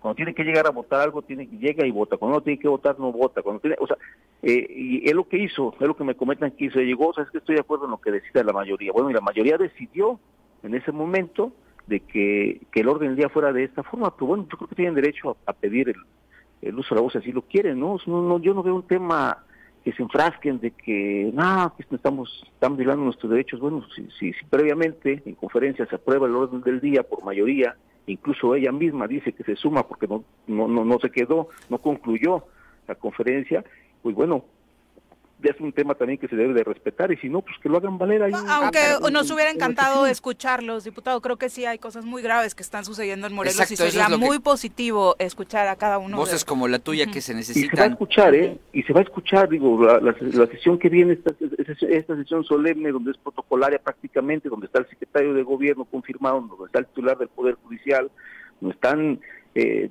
diferentes titulares de, de, organismos y demás presentes, pues yo creo que... Eh, es para eso, ¿no? Para, para darle entrada a, lo que viene de trabajo de aquí en adelante. Tenemos, muy, va a haber muchas sesiones, va a haber muchos momentos para poder discutir en esa tribuna y yo creo que a nadie se le va a cortar ese derecho porque aparte es necesario en el Parlamento, insisto, debatir y fijar posturas para que se escoja la mejor y para que también el pueblo de Morelos vea quién es quién. Diputado, muchas gracias por la comunicación. Muy buenos días. Buenos días y muy corriendo con sí, ya sé. Gracias, un abrazo. Por eso de, de rapidito también. La no, el tema, pero insisto, insisto, eh, a mí sí me hubiera gustado escucharlos. Claro. claro. Porque además con él, por ejemplo, hablando, o sea, eh, y no es lo mismo hablar hoy que hablar mañana. Uh -huh. Eso ya, ya no hubo tiempo de decirse. Hoy es, hoy es un día especial porque no todos los días se le presta atención al Congreso. Exacto. Y las aperturas sí son los días en los que pones atención en lo que está pasando en el Congreso. Entonces, cuando menos mediáticamente sí era importante escucharlos hoy, ¿no? Eh, a fin de cuentas, ninguno sabemos lo que está pasando adentro, más que ellos. Eh, hay cosas que implican la palabra de uno contra la palabra uh -huh. de otro. Eso, eso, que ellos, eso no nos podemos poner nosotros en medio. Pero lo que sí es cierto es que mmm, adentro de, de, sus problemas sí estamos metidos, este, pues muchas personas que, que estamos a la espera de que, de que salgan adelante temas, ¿no? Está metido Morelos. Sí. Nos pasan a afectar. Y ahora, van a, va, a ver, y tienen atorado ESAF, uh -huh. tienen atorado Instituto de la Mujer. Sí Nadia Luz termina su periodo la próxima semana y viene nombramiento de magistrado que la va a sustituir, o magistrada, perdón. Eh, y así se van a venir acumulando y acumulando y acumulando y a ver si, si hasta dónde las modificaciones de las leyes de ingresos de los municipios. De los municipios. ¿no? La situación de Cuernavaca en particular en esta crisis pues económica en la que está metida y administrativa la misma ciudad. Si se le va a refinanciar o no, si se le va a permitir el refinanciamiento de la deuda o no. No, no hombre, el, hay el tema del presupuesto, ya lo decíamos, del tribunal y de la comisión. Y, perdón, pero yo sí quiero un Congreso que fije una postura con relación a lo que está pasando con el gobernador. No los hemos escuchado. Hasta ahorita que dijo la diputada que dijo que no podía, que no quería meterse en el tema, ¿no? Pero antes no habíamos escuchado, no hemos escuchado a Morena, no hemos escuchado a redes sociales progresistas, qué es lo que opinan con respecto a este tema, tan delicado y tan grave, que aunque no lo quieran ver, pareciera que nosotros les vamos a dar una oportunidad cuando al gobernador en su informe, ni siquiera el que dicen que lo defiende, que era el presidente de la República, mandó un representante para el evento que tuvo el viernes. No, nadie. Cuando hubo una ausencia marcada y clara del gobierno federal en, en, este informe de gobierno, en este evento de su informe de gobierno, y aquí estamos viendo si damos una oportunidad más al gobernador. Cuatro meses, no, claro. ya dijo, ¿no? En abril analizamos. ¿Quién dijo? Tania. Ah, ¿Qué? Cuatro no, meses. Ah, yo le entendí que llevaba ¿no? cuatro meses de esta legislatura. que llevaba cuatro ¿Sí? meses apoyándola. Sí, sí, no, no, no, Pero que lleva... entonces ya se hubiera terminado y ahorita tendría otra postura. Digo, está muy claro. Yo por eso entendí que los cuatro meses siguientes, porque Ah. si no ya se hubiera roto esa, No, y por esa eso- A ver, yo sí pacto creo- de compromiso. Yo sí ¿no? creo, y seamos, a ver, y seamos eh, menos duros con, eh, con, con esta parte, pues. A ver, sí creo que vino un jalón de orejas nacional a los partidos que integraron la coalición original para llevar a Cuauhtémoc a la gubernatura.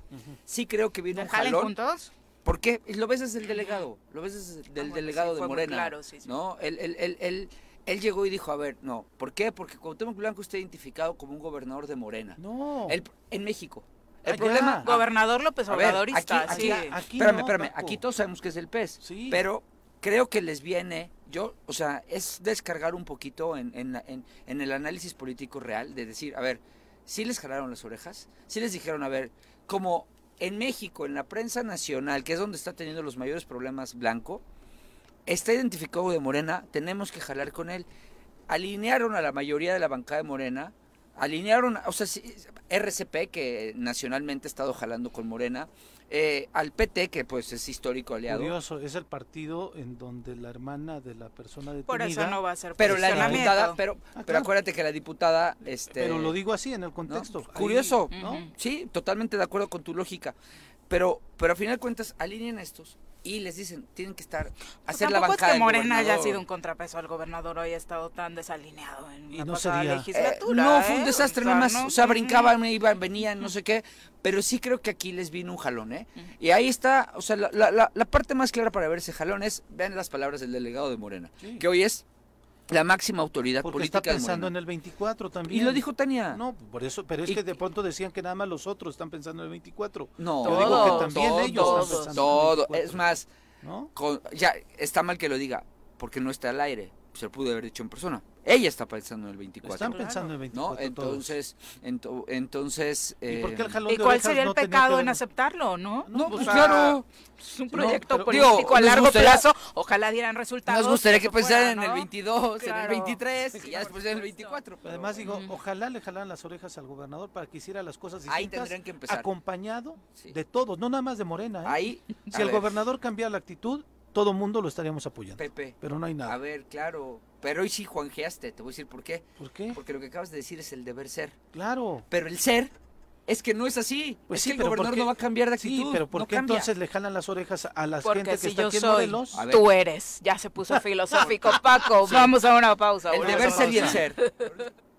8 con 29 de la mañana, seguimos con esta eh, ronda, conociendo por supuesto eh, lo que, o tratando de entender lo que podría suceder en este nuevo periodo ordinario de sesiones en el Congreso del Estado de Morelos y nos da muchísimo gusto recibir a través de la línea telefónica a la diputada Andrea Gordillo, a quien siempre recibimos con muchísimo gusto en este espacio. Diputada, ¿cómo te va? Muy buenos días. Hola Viri, qué gusto saludarte, buenos días y, y buen inicio de mes, ahora sí febrero em- arranca con todo y sobre todo en el Congreso del Estado. Sí, con todo, eh, diputada, y por eso eh, nos gustaría platicar contigo acerca primero de, después de todo lo que se ha estado dando eh, como resultado de la falta de acuerdos en el primer periodo, lo sucedido incluso ahora con la Diputación Permanente, ¿con qué propósitos llegas a este nuevo periodo?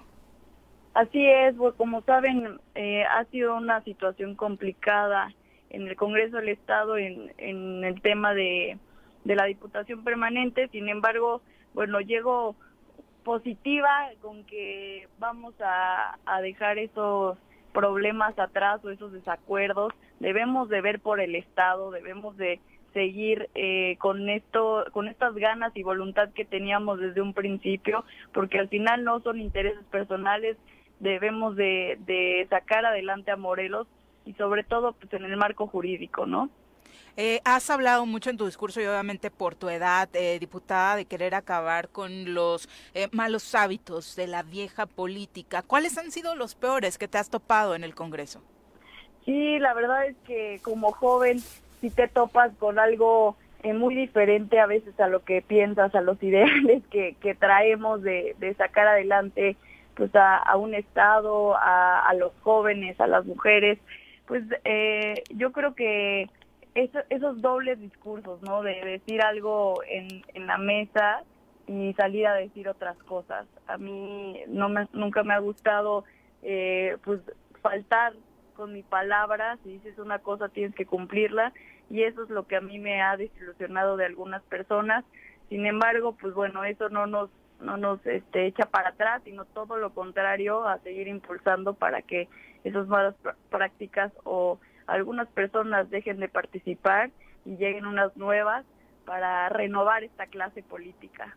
La pasada legislatura, llamada la legislatura de la paridad, desafortunadamente nos dejó un mal sabor de boca porque no se lograron objetivos reales a favor de las mujeres, ni siquiera a nivel representativo. Y hay muchos ejemplos para eh, poder enmarcarlo. Eh, esta inicia, por supuesto, con un muy buen número de mujeres también integrando el Congreso, pero las diferencias, incluso entre ustedes, vuelven a ser muy palpables y el discurso eh, feminista ya es usado para tratar de defender algunas posturas, como lo hizo de manera reciente la diputada Paola Cruz, eh, señalando que hay eh, pues discriminación en razón de género, violencia política de género, eh, dadas las condiciones que se ha manejado desde el grupo al que tú perteneces, el llamado G11. Así es, desgraciadamente, bueno, como pudieron ver en esta clausura de la sesión permanente, llegó la diputada a pues, de manera irrespetuosa a, gritar, ¿no? De que, y personalmente a mí, Andy, tú debes de ser feminista, o como siempre se, pues usa este, este discurso de la violencia política de género, en donde le he pedido respetuosamente que respete eh, esta figura que tanto le ha costado a muchas mujeres, que tanto nos ha costado tener derechos en la política o participar en la política y utilizando esa palabra a su favor desde alguna trinchera favorable, que no es justo que eh, también malinforme a las y los ciudadanos de qué es esta figura. Y pues bueno, en, en el Congreso todos somos iguales, en el Congreso eh, se utiliza, bueno, más bien es por mayoría y lo que se decida la mayoría es lo que debe de ser, lo que diga la ley no lo que diga personalmente o lo que se mueven los intereses personales, ¿no? Creo que también debemos ubicarnos dónde estamos y si lo dice la mayoría es lo que se debe de respetar. Aquí el tema del feminismo eh, es una bandera que pues muchas la traen, pero pues en sus acciones hay otras cosas, ¿no? Eh, eso es lo que a mí me molesta. Eh, creo que debemos de, de seguir viendo por los intereses de los morelenses y no por los personales, repito. Y bueno, dejar, dejar de vender ilusiones y basarnos en la ley. Eh, ¿Existe tu compromiso eh, acerca de este tema para que en caso de que llegaras a ser testigo de algún tipo de violencia política de género, sea del grupo parlamentario que sea eh, quien lo sufra, lo denunciarías? Claro que sí, claro que sí, esto no debería de, existir ni para los hombres ni para las mujeres. Siempre voy a, a defender y voy a ir en contra de la violencia pero también no no es justo que se haga llamar una violencia política de género cuando no la hay, cuando en el Congreso todos somos iguales y no he visto nunca que se le haya faltado respeto a, a, la persona que siempre dice que hay violencia política y también pensar que entonces en todos los lugares que se ha parado le han hecho violencia política de género, ¿no? Sí, que es parte, por supuesto, de este, de este tema. Andy, el grupo parlamentario del PAN, eh, ¿qué, ¿qué agenda se ha marcado para este nuevo periodo? Sí, pues vamos a seguir con la agenda municipalista, impulsando los municipios, a la capital de Morelos, en donde debemos de eh, salir adelante, ya que, pues bueno, al final para los, los turistas, Cuernavaca muchas veces, aunque estés en Yecapixtla, en Xochitepec, pues eh, piensan que es Cuernavaca, ¿no? Hay que darle esta buena imagen, el tema de la seguridad y, y bueno, mi tema, eh, el tema del medio ambiente, que también Acción Nacional lo trae, el de la salud, este, seguiremos impulsando y gestionando eh, medicamentos que tanto hace falta, este, impulsando a que las personas se, se vacunen contra el COVID y que mantengamos todavía pues, la sana distancia y todos los protocolos de seguridad desde el Congreso. Y bueno, en el tema del medio ambiente vamos a seguir con la ley de educación y con la ley madre, que es la ley del equilibrio ecológico, que hemos hecho ya cuatro foros de, de esta materia para que los ciudadanos y las ciudadanas eh, participen en esta nueva ley.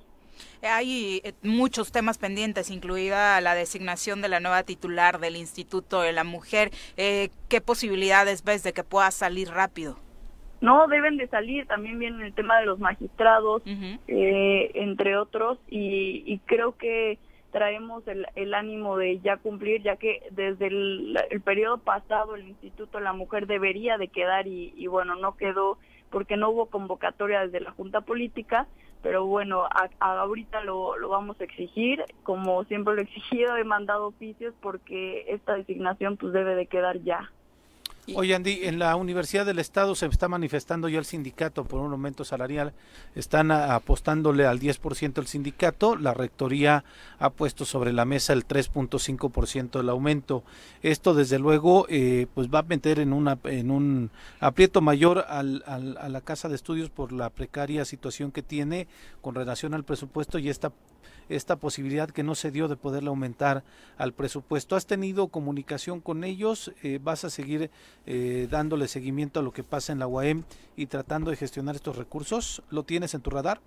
Así es, Pepe, qué gusto saludarte. Buenos días. Sí, claro que sí, siempre vamos a seguir impulsando a nuestra máxima casa de estudios. Eh, me he sentado con el rector para ver el tema de eh, cuánto aumento le dará el, el Ejecutivo sin embargo, no nos vemos tan positivos e, en ese tema. La universidad necesita recursos, como saben, para eh, soldar la deuda que tiene la universidad. Le bajaron el sueldo a muchos de los administrativos, en este caso también a, a este a los sindicatos, al sindicato más bien, y ahora exigen pues este aumento, ¿no? Vamos a impulsar y nos, ojalá y nos podamos sentar con la Secretaría de Hacienda para mínimo llegar al 2.8 este año para la universidad. Siendo positiva tenemos que llegar al 3. Y bueno, ahorita en el Congreso ya pasó en la Comisión de Puntos Constitucionales este 3.5 y ahora ya votaremos en el Pleno que así como se adhirieron la mayoría de los diputados al presentar la iniciativa de este 3.5, Ojalá y nos sigan impulsando en la propuesta ya en la votación, porque la máxima casa de estudios nos necesita y porque la educación y los jóvenes deben de ser lo primero para seguir impulsando al Estado. Gracias. Prioridad. No, no. Este, eh, te, oye, interrumpí. no, es que me quedé pensando en otra cosa. ¿Qué tal, Andy? ¿Cómo estás? Buenos días. Estaba aquí papaloteando. Oye, ya dijimos mucho, pero también queremos conocer tu punto de vista. No, no estamos muy de acuerdo en que no haya posicionamientos hoy. Eh, ha sido el tema, ¿eh? Lo hemos, lo con hemos otros de tus aquí, compañeros. lo hemos hablado con Agustín, con Tania. Eh, yo te sigo, veo el ímpetu que traes. No, no, tú, tú compartes que no haya, que no haya este, este posicionamiento, cuando yo creo que es o sea, me decía Agustín, bueno, es que sí los va a ver mañana o pasado, pero el, el día de que, a ver, seamos, seamos honestos, el día que más atención se le pone al Congreso son en, sus, son en sus aperturas.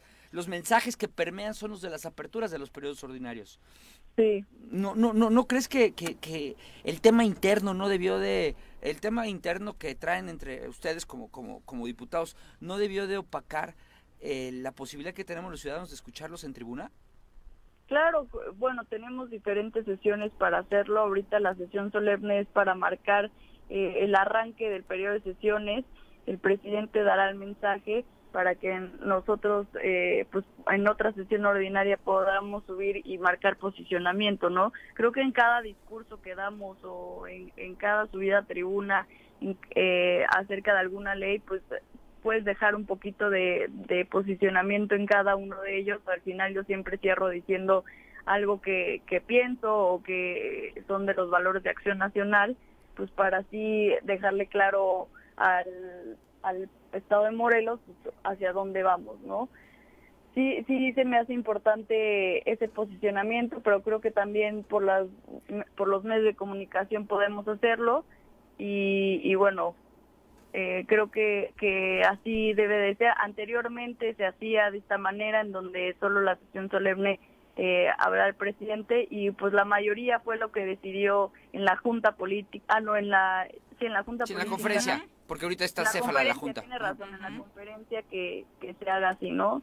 Al principio, claro que yo quería, ojalá y me hubieran dado chance de subirme a, a decir el posicionamiento de Acción Nacional, sin embargo, pues bueno, así la mayoría lo decidió y así debe de ser, ¿no? Bueno, respetando acuerdos, ¿no? Que Porque, porque insisto, claro, uh -huh. ustedes tienen la tribuna a su uh -huh. alcance y cuantas veces lo determinen, para eso son nuestros representantes. Nada más Así que es. seamos honestos, el día que, me, que más atención les ponemos son los días como hoy. O sea, me refiero a, a, sobre todo tú que eres buenísimo en redes sociales uh -huh. y sabes lo, lo, lo, que impacta en, la, en las personas, ¿no? Sí tú sabes que hoy es cuando más atención ponemos. Uy, siéntete afortunada, ¿eh? Porque para que Paco diga que alguien es bueno en tribuna, sus estándares están estoy en sus posicionamientos. ¿eh? estoy, sí. estoy, muy exigente. ah, no, bueno, también sí, en tribuna, claro. también, también. O sea, a mí me gusta mucho cómo llevas tus redes, pero también eh, en tribuna te desenvuelves muy bien. Y hoy Gracias, creo que es el tema, hoy es el día ¿no? O era. Bueno, nada más estamos discutiendo. Su escuela por... fue aquí peleando con Juanjo en los debates de jóvenes. Ah, sí, no, sí, sí, pobrecita, pobrecita. ¿Qué pasó? Andy, muchas gracias por la comunicación. Muy buenos días. Muchas gracias a los tres y que tengan un excelente inicio de mes y bueno, ojalá y se vean las cosas positivas, no solamente en el Congreso, sino en los tres poderes para sacar adelante a nuestro estado que tanto lo necesita. Claro que así sí. sea. Muy Que así buenos sea, días. Claro que sí. Hasta luego. 8 con 40. Ah, te voy a leer un mensaje de tu troll. Creo que se ha convertido en tu troll mayor. ¿Quién? Juan José RC. Me cago. A ver, me, preparo porque además en, eh, después eh, ya en este Sí, corte porque me- ya te me- vamos me- a despedir. Entonces, antes Sí. de que te vayas, A ver, dice... troll.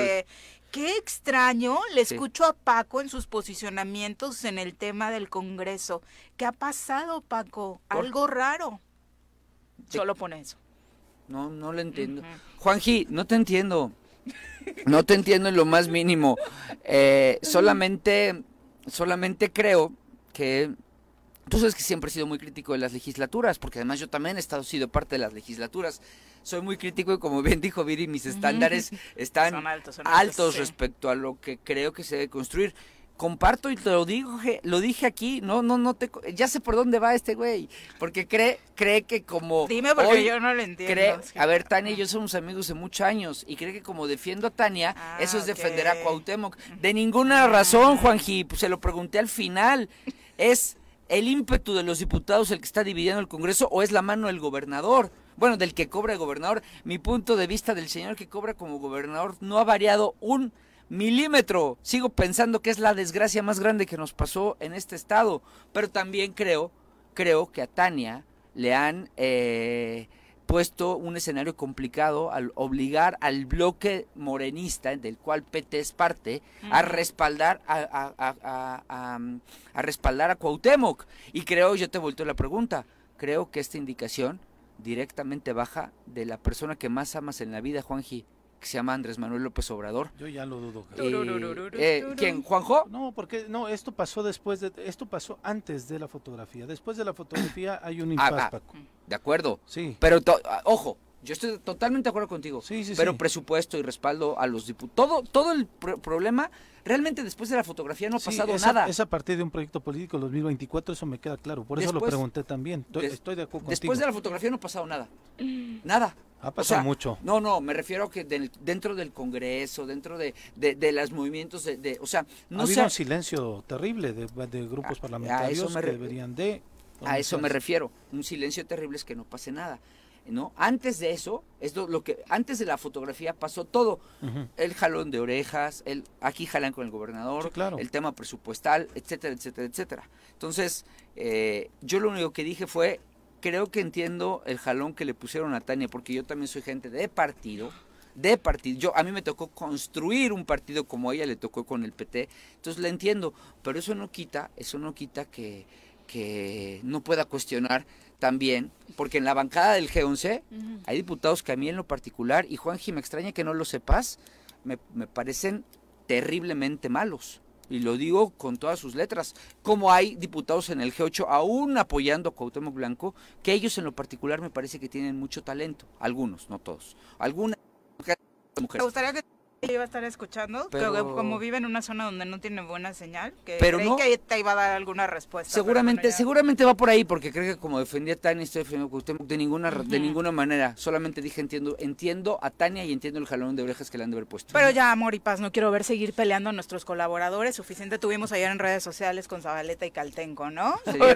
Uh, precisamente por el Sí. tema López Obradorista. Pero bueno, ya, amor y paz, soreros y soreras. Mi querido Paco, te tenemos que despedir. Voy a la Ciudad de México. Voy a la Ciudad de México. Ahí al rato le hablo a Juanji para que me lo diga a mí de frente, pero porque porque ese troll, ese troll sí existe. Sí, ese troll sí, eh, por eso no es bot, es troll. Eh, afortunadamente da nombre y apellido y sabes dónde encontrarlo, ¿no?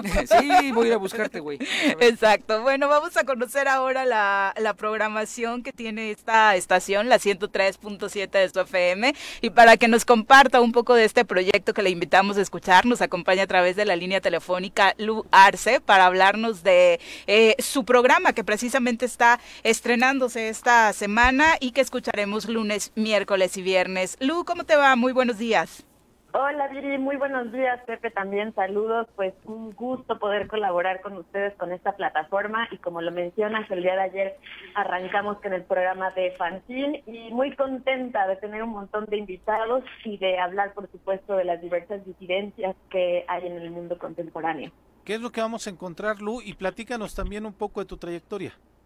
¿Quién eres? Bueno, yo, yo soy comunicadora, bueno, me formé como artista visual, después me deformé y me hice comunicadora en un espacio comunitario, he hecho gestión cultural y estuve tres años y un poquito más en el medio público con espacios de feminismo para divulgar también las artes, la música y bueno, después de eso decidí tocar otras puertas y fue que llegué con ustedes y les parecía, les pareció bastante bien esta propuesta de fanzine, donde pues conjunto todas mis inquietudes y las búsquedas que tengo, ¿no? Que tienen que ver con las artes y con el feminismo. Entonces, en Fanzine podremos encontrar, por supuesto, la cartelera, que no tiene que ver con las instituciones, sino que sino con foros independientes, con eh, personas que se dedican a la gestión cultural y que desde sus pequeñas trincheras, a veces sin apoyos institucionales, pues van impulsando causas para divulgar, difundir las artes en sus múltiples expresiones. Y la música, por supuesto, y claro, un espacio al feminismo que Viri pues eh, siempre ha puesto acá en este espacio una postura muy firme al respecto y creo justo que hay que seguir insistiendo en todos los espacios que se tengan, ¿no? Sí, en por los medios supuesto. tradici- Sí, en los medios tradicionales creo que es una gran oportunidad para compartir con las audiencias. Entonces, pues bueno, eso vamos a tener, cartelera de actividades, recomendaciones de música, de películas, reflexiones en torno a temas eh, coyunturales o que se están hablando en las redes sociales y bueno, muchos y muchos invitados, por supuesto. ¿A qué hora te podemos escuchar? Y recuérdanos los días. Lunes, miércoles y viernes de 11 a 12 del día y por supuesto, ojalá nos puedan dejar sus comentarios a través de las plataformas digitales para que la conversación pues se haga de allá para acá también, eso será muy enriquecedor. ¿Cómo te fue ayer?